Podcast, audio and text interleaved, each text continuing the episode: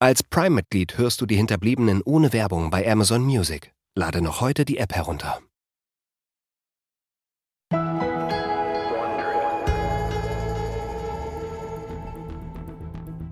Was bisher geschah. Das Flugzeug ist abgestürzt. Was? Sind Sie. Sind Sie okay? Er hat gesagt, Sie sind tot. Mein Name ist Connie Beckwith. Ich bin Journalistin und arbeite für die New York Times. Es tut mir leid, dass ich Sie störe. Hören Sie, wir können gern zu einem späteren Zeitpunkt über einen Nachruf sprechen, es geht aber. nicht um einen Nachruf. Ich äh, habe Informationen über Ihren Vater. Hat sich die Presse schon bei euch gemeldet? Conny, ich bin bereit. Wohin soll ich kommen?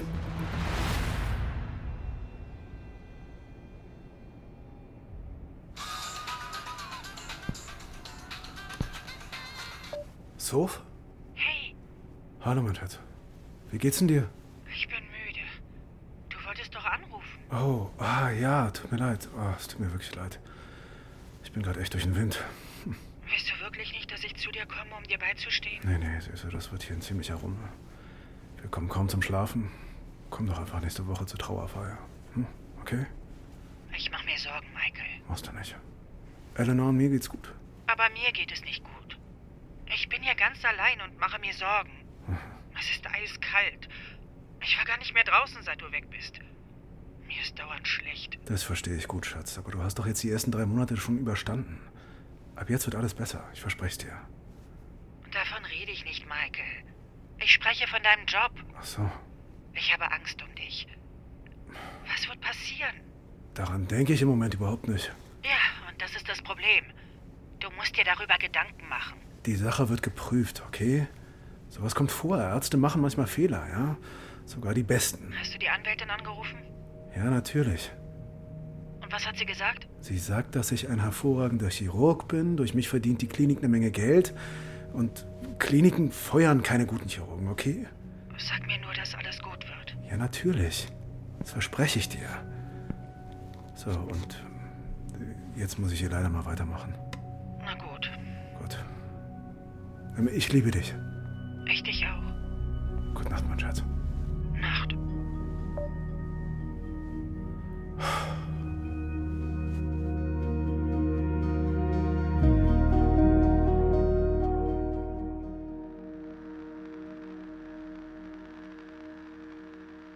Es passierte immer nach besonders schwierigen Operationen, wenn ein Eingriff nicht gut verlaufen war.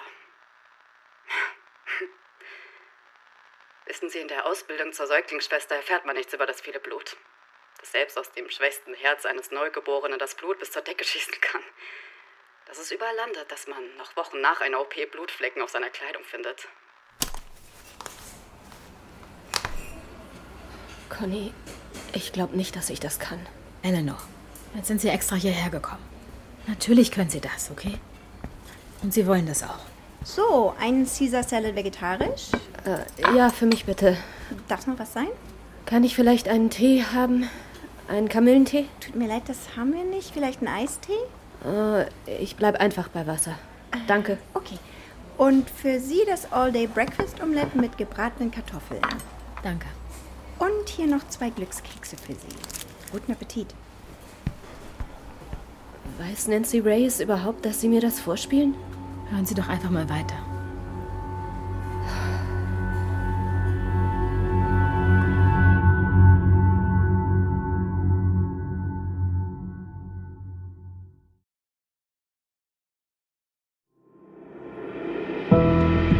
Wondery präsentiert Die Hinterbliebenen.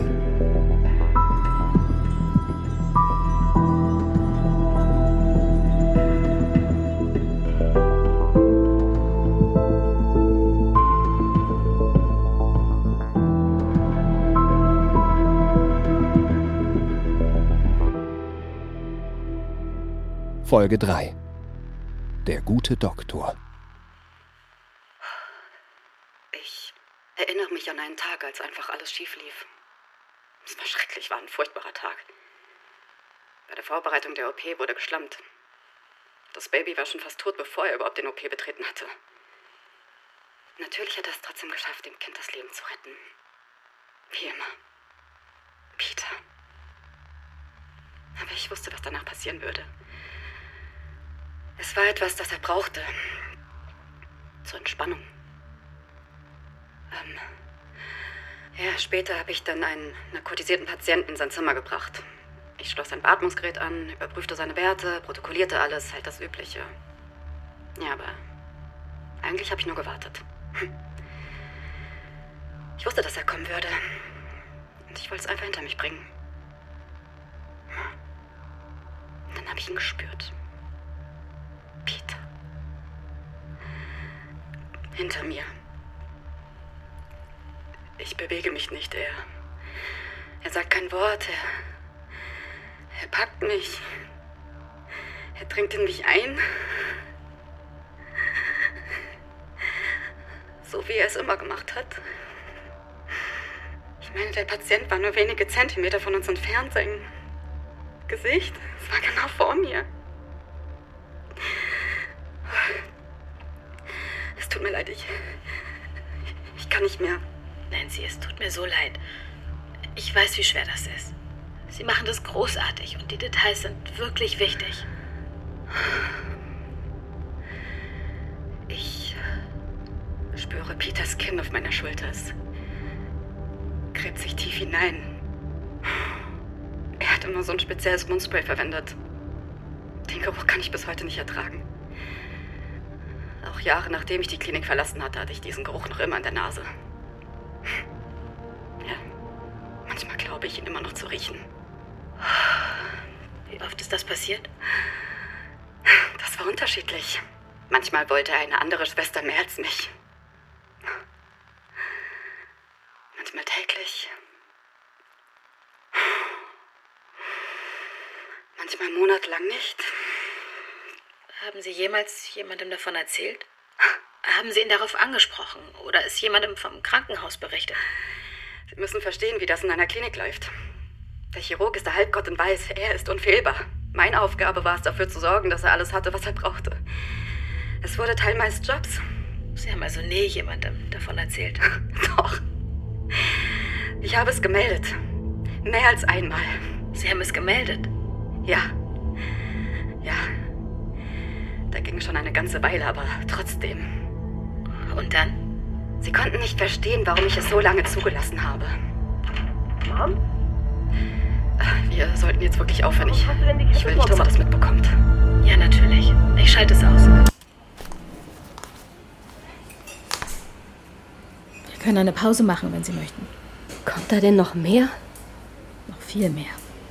Aber nur, wenn Sie es hören wollen. Ja, das will ich. Okay.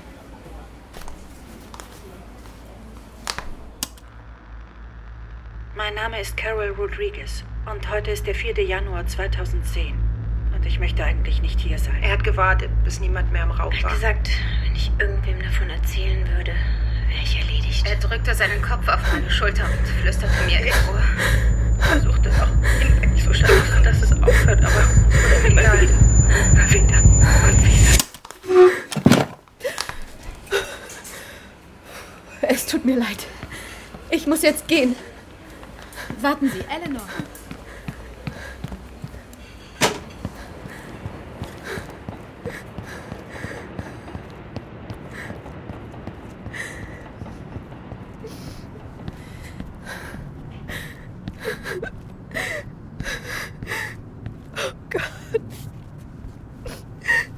Eleanor. Eleanor, ist alles okay? Nein. Kommen Sie mal her. Das wird schon wieder. Hier. Nehmen Sie das. Danke.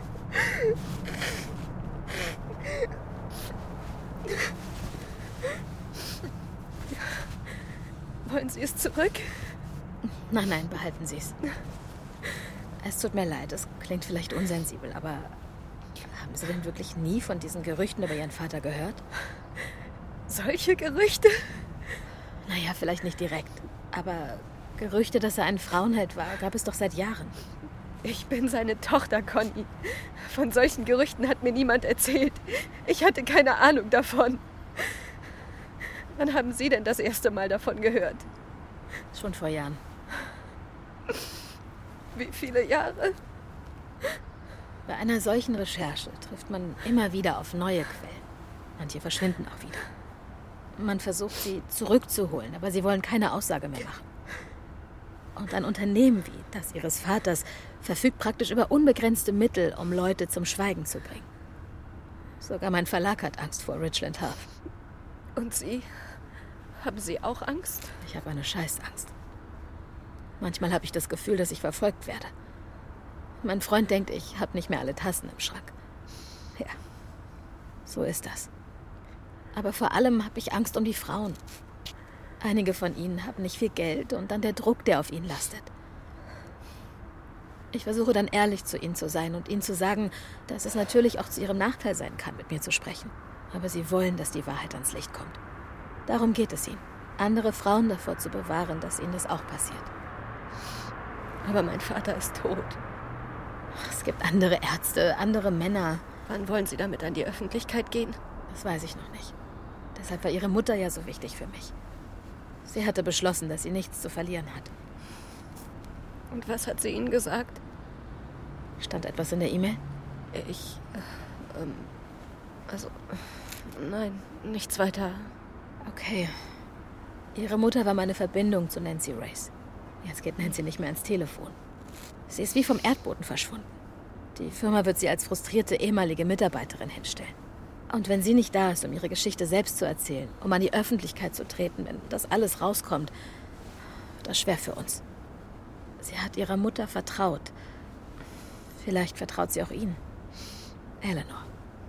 Ich weiß, was dieser Verlust für sie bedeutet. Er war ihr Vater. Tut mir leid. Es ist schon spät, ich muss über all das nachdenken. Glauben Sie nicht, dass die Menschen ein Recht darauf haben, zu erfahren, wer Peter Richland wirklich war, bevor heilig gesprochen wird? Danke, dass Sie sich hier mit mir getroffen haben, aber ich muss jetzt erstmal nach Hause. Denken Sie darüber nach, okay? Ah, Moment. Eine Sache noch. Sie haben einen Glückskeks liegen lassen. Du bist die Knuspernudel im vegetarischen Salat des Lebens. Wenn das nicht tiefsinnig ist. Meine Mutter hat mir manchmal so kleine Zettel geschrieben, ohne besonderen Tiefgang. Lustig waren sie auch nie, immer sehr ernst. Da stand dann, du bist großartig, Eleanor. Oder vergiss nie, wie stolz ich auf dich bin. Aber von Angesicht zu Angesicht nichts. Direkte Gespräche auf Augenhöhe waren nie Mams Sache. Aber wie kann man über all das Bescheid wissen, ohne mit jemandem darüber zu reden? Echt jetzt, Mom? Du redest lieber mit einer Journalistin anstatt mit deiner Tochter oder deinem... Oh, verdammt. Hey Siri, ruf Michael an.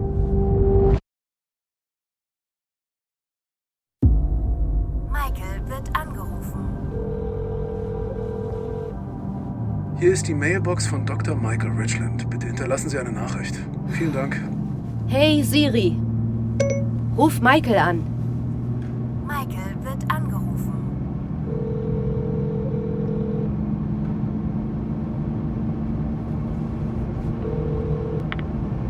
Hallo? Hey, Al. Wo bist du? ich komme gerade aus der Stadt. Ich bin in einer Stunde zu Hause. Wir müssen reden. Ähm, was machst du in der Stadt? Ich habe mich mit Connie Beckwith von der Times getroffen. Äh, wozu denn das? Kennst du sie? Nein? Ich meine, ich weiß, wer sie ist, aber. Das waren keine Affären, Michael. Ich habe die Namen von 14 verschiedenen Frauen und sie sagen alle das Gleiche. Und, ähm, was sagen sie? Dass er sie vergewaltigt hat. Herrgott, Al, sag doch sowas nicht. Das ist. Das ist ja jetzt ein bisschen übertrieben, meinst du nicht? Was? Das, das hat er doch nicht. Er, er hat sie doch nicht vergewaltigt. Also er hat nur. Wie bitte? Er, er war ein attraktiver Typ, okay? Sowas, sowas passiert eben. Das ist deine Erklärung? Das machen attraktive Typen so? Nein, nein, das, das habe ich doch nicht gemeint. Ich, äh, äh, Entschuldigung, ich hätte das doch nicht sagen sollen. Du, du hast mich mitten in der Nacht aus dem Schlaf gerissen. Ich, ich meine doch nur. Herrgott, müssen wir das jetzt diskutieren? Ja, ja, das müssen wir. Michael, wusstest du davon? Wusstest du über diese Frauen Bescheid? Bitte, sag mir die Wahrheit. Ja. Ja, ich wusste davon. Du wusstest es? Michael! Jetzt tu doch nicht so überrascht. Du wolltest doch die Wahrheit hören. Ja, er hatte Affären. Er, er war ein, ein Weiberheld. Wer hat dir das erzählt? Das war ein offenes Geheimnis, das musste mir niemand erzählen. Also wussten alle außer mir davon. Hast du mit Mom darüber gesprochen? Mom hat mich danach gefragt. Ja. Vor zwei Jahren oder so. Und dann bist du nach Boulder gezogen. Deshalb bist du abgehauen. Ich bin nicht abgehauen. Ich habe einen neuen Job angenommen. In einem anderen Bundesstaat, schön weit weg. Und du hast beschlossen, nichts zu sagen zu niemandem. Warum hast du mir nichts gesagt? Weil du ihn geliebt hast, Al. Weil für dich die öffentliche Person und der Vater ein und derselbe Mann waren. Aber weißt du, Al, ich, ich glaube diesen ganzen Mist ehrlich gesagt nicht.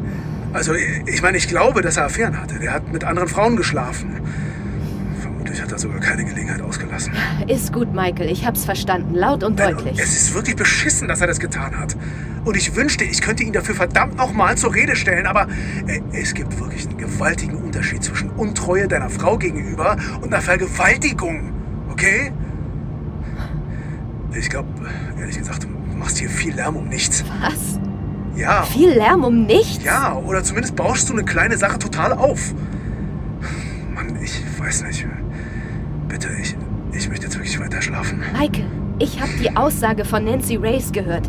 Und sie sagt sehr, sehr furchtbare Sachen über unseren Vater. Hallo? Bist du noch dran? Ja. Gut, steh mal auf. Ich bin gleich zu Hause. Aber. Nichts aber. Ich, ich muss Nancy Reyes finden. Und du wirst mir dabei helfen.